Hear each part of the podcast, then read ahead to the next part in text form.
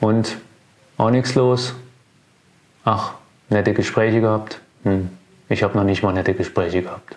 Wenn bei dir wenig los ist, dann solltest du dringend dafür sorgen, dass du an kaufwillige Kunden kommst. Hallo und herzlich willkommen im Sales Quality Podcast, dem Podcast für erfolgshungrige Autoverkäufer. Ich bin Frank und hier bekommst du von mir jeden Montag und jeden Freitag wertvolle Praxistipps für deinen Verkaufserfolg. Ich wünsche dir nun viel Spaß und wertvolle Erkenntnisse. Jetzt geht's los. Konkret drei Tipps, mit wirklichen richtigen Handlungsempfehlungen, damit du wirklich die Pässe auf die Straße bekommst und damit du es schaffst, die Kunden, die du kontaktierst, auch wirklich ins Autohaus zu bewegen, damit sie bei dir ein neues oder gebrauchtes Auto kaufen. Denn es nutzt ja nichts, wenn du dich mit theoretischen sieben Punkten beschäftigst. Und deswegen machen wir das bei uns auch im Professional Sales Training so, dass wir sagen, wir machen erstmal ein Brainstorm und überlegen, was gibt's für Ideen und picken uns dann die drei Punkte raus, die uns am meisten anmachen, die die Verkäufer am meisten anmachen, wo wir sagen, okay, jetzt die nehmen wir in die Hand, Jetzt kommen wir in die Umsetzung, weil Umsatz kommt von Umsetzen. Und dabei begleite ich Sie. Also bleib dran, weil hier bekommst du richtig wertvolle Dinge, also wirklich Schritt für Schritt Handlungsempfehlungen, die dir helfen, erfolgreich Kunden zu überzeugen, zu dir ins Haus zu kommen und dann bei dir ein neues oder gebrauchtes Auto zu kaufen. Ich kenne das aus meiner Vergangenheit im Autohaus auch. Wie du vielleicht weißt, ich war fast zwei Jahrzehnte im Autohandel, erst Verkäufer für neue Gebrauchtwagen, später Einkaufs- und Verkaufsleiter. Und heute als Trainer erreiche ich mich manchmal dann so äh, WhatsApp-Nachrichten wie diese hier. Frank, was kann ich tun? Ist gerade nichts los, ist blöd, hast eine Idee. Und was ich Thomas hier geantwortet habe und wie das abging, das erfährst du. Das ist nämlich Punkt Nummer drei, der mächtigste Hebel überhaupt, wenn du dran bleibst.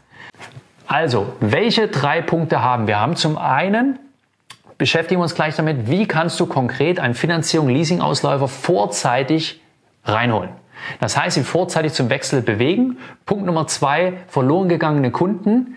Wie kann ich die vielleicht doch nochmal für mich gewinnen und davon überzeugen, bei mir ein neues oder gebrauchtes Auto zu kaufen? Und Punkt Nummer drei, der mächtigste Hebel überhaupt, deine Werkstattkunden. Im Regelfall ist es so, dass Finanzierung und Leasingausläufer etwa drei Monate, vielleicht auch sechs Monate vor dem regulären Auslauf kontaktiert werden. Ich kenne leider von vielen Bekannten und Freunden auch die Situation, dass der Verkäufer gar nicht zum Hörer greift aber ich glaube, das versteht sich von selbst, dass äh, das nicht in Ordnung ist. Also wenn du zu den Verkäufern gehörst, dann zieh dich bitte mal an den eigenen Ohren, an der eigenen Nase. So geht's nicht.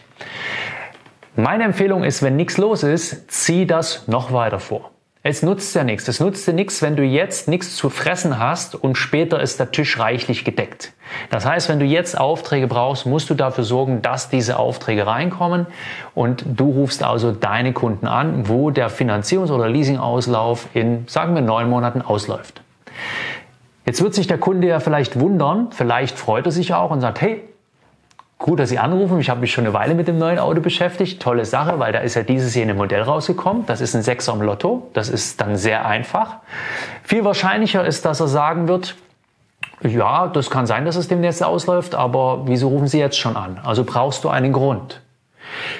Der Grund, der mir spontan durch den Kopf gegangen ist, nutzt doch das aktuelle Thema Corona. Und sagt sie, ja, das ist recht früh, aber Sie werden mitbekommen haben, dass aufgrund von Corona, Kurzarbeit und dann die Hersteller die Bänder stillgestellt, still, äh, die Bänder abgestellt haben. Das Ganze mal schnell wieder hochfahren ist nicht so einfach. Das ist nicht so, wie wenn wir zu Hause das Licht anmachen. Das dauert immer eine Weile. Dementsprechend verlängern sich die Lieferzeiten.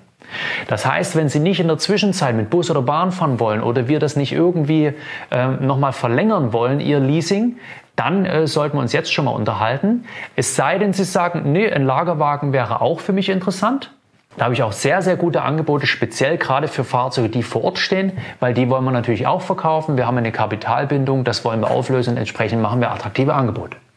Das wäre einfach nur so ein Beispiel. Das heißt, du brauchst einen konkreten Grund, warum sich jetzt dein Kunde in Bewegung setzen sollte und mit dir ins Gespräch gehen sollte. Punkt Nummer zwei, verlorene Kunden nachfassen.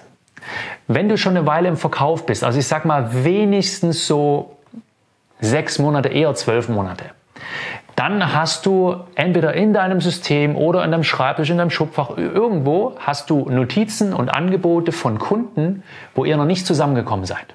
Das kann ganz verschiedene Gründe, das können ganz verschiedene Gründe sein. Das kann entweder sein, dass du nicht hartnäckig genug dran geblieben bist. Auch hier wieder ne, an den Ohren ziehen, an der Nase ziehen, nicht okay. Oder das ist irgendwie aus irgendwelchen anderen Gründen im Sande verlaufen. Du hattest wirklich zu viel zu tun. Der Kunde hat sich fünfmal rausgeredet, weil er sich wollte keine Entscheidung treffen oder irgendwas anderes. Man weiß es nicht. Jeder Fall ist anders. In jedem Fall hast du noch keinen Knopf dran. Und diese Kunden rufst du an und das machst du ganz simpel. Du sagst, hey Herr Meier, wir hatten ja vor längerer Zeit miteinander Kontakt. Ich habe bei mir notiert, ich habe Ihnen kein Auto verkauft. Schade. Eine Frage, sind Sie mittlerweile mit einem neuen Automobil? Sind Sie bereits äh, glücklicher Besitzer eines neuen Autos? Und dann wird er Ja oder Nein sagen. Wenn er Ja sagt, dann kannst du ihn noch fragen, okay, was war der Grund, dass du selber daraus lernst? Vielleicht lag es ja auch an deiner Performance. Oder er wird dir bestätigen, nein, es war alles super, das und das waren die ausschlaggebenden Punkte, dann ist es ja auch okay. Also in jedem Fall kriegst du Informationen und lernst. Und kannst dann diesen Fall in den Ascheimer werfen. Oder du kriegst die Information, nein, Herr, Herr lieber Verkäufer, das hat sich zerschlagen aus dem und dem Grund, aber ich finde es super, dass Sie anrufen. Und ich kann dir aus meiner Praxis sagen, und das ist einer der größten Unterschiede bei den Trainern, die da draußen auch unterwegs sind. Ich habe fast zwei Jahrzehnte im Autohaus gearbeitet. Ich habe das jeden Tag tagtäglich gemacht. Im Regelfall ist es so, die Kunden, die da noch nicht gekauft haben, die reagieren sehr positiv, weil du dich meldest und du Interesse zeigst. Du hast sie nicht vergessen. Und jetzt könnt ihr da wieder anknüpfen und dann hast du wirklich gute Chancen, wenn sie noch nicht gekauft haben, wieder ins Gespräch zu gehen, den Kunden einzuladen, zu sagen, hey, dann lassen Sie uns da einmal nochmal miteinander ins Gespräch gehen.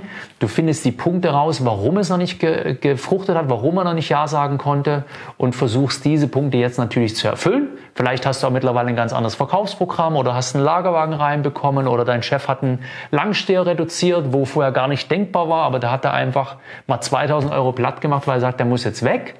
Das ist jetzt deine Chance, dieses Auto zu verkaufen. Punkt Nummer drei, der größte Hebel überhaupt, die Werkstattliste. Die Werkstattliste ist ähm, etwas, was viele gar nicht sehen. Viele sehen die gar nicht und wenn wir das dann in Professional Sales quasi auf den Plan rufen, sagen sie erstmal, echt, das funktioniert, da kann ich doch warten, bis ein Kunde reinkommt, der kommt ja eh.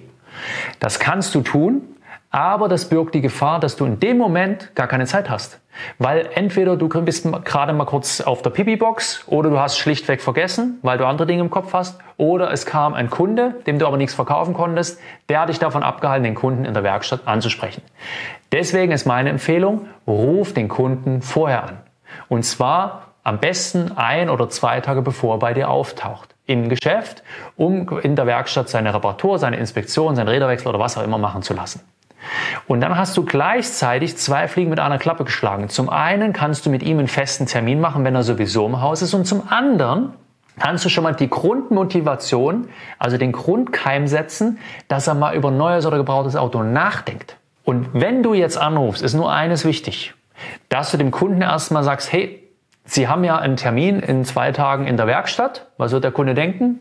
Oh, findet er nicht statt, wieso rufen die jetzt an? Dass dem Kunden erstmal den Druck nimmst und sagst, hey, der Termin vorweg, der bleibt bestehen. Ich bin vom Verkauf, mach da kein Hehl draus. Ja? Ich habe mir das mal angeschaut. Sie fahren Fahrzeug mit Alter von bis. Die Mehrzahl unserer Kunden denkt dann langsam über, neuen, über, über den Wechsel des Autos nach, weil sie einmal festgestellt haben, dass die Unterhaltskosten wegen der Verschleißteile und so weiter, die dann langsam kommen, Garantie haben sie dann auch irgendwann nicht mehr, dass das zunimmt und haben dann langsam den Wunsch nach was Neuem. Was meinen Sie? Wollen wir morgen, wenn Sie sowieso im Haus sind, uns einmal mal die Zeit nehmen, zusammensetzen ein paar Minuten und mal anschauen, was es grundsätzlich gerade für tolle Möglichkeiten gibt? Und fertig. Und du wirst es erleben, dass du so sehr leicht Termine bekommst. Und du wirst auch erleben, dass die Kunden teilweise sagen, nö, habe ich kein Interesse. Und dann sind sie zwei Tage später da und sagen, ja, Sie, ich habe da nochmal drüber nachgedacht, lassen Sie uns doch mal sprechen. Bingo. Das heißt, du siehst also, wenn du selber Verantwortung übernimmst, ein bisschen clever bist, ein bisschen umtriebig, also unbequem, aktiv bist, dann kannst du immer Dinge, Dinge bewegen. Das war's schon wieder. Ich hoffe, es hat dir gefallen und vor allem etwas gebracht. Bitte denke daran, Umsatz entsteht nur durch Umsetzung. Und wenn du zur Nummer 1 in deinem Autohaus werden willst und dafür einen Sparringspartner suchst, der dich dabei unterstützt, dann geh gerne einmal auf www.autoverkäufer-coaching.de. Da findest du alle Infos und auch Feedbacks zu meinem Coaching-Programm. Sei clever und unbequem und gern beim nächsten Mal wieder mit dabei. Ciao.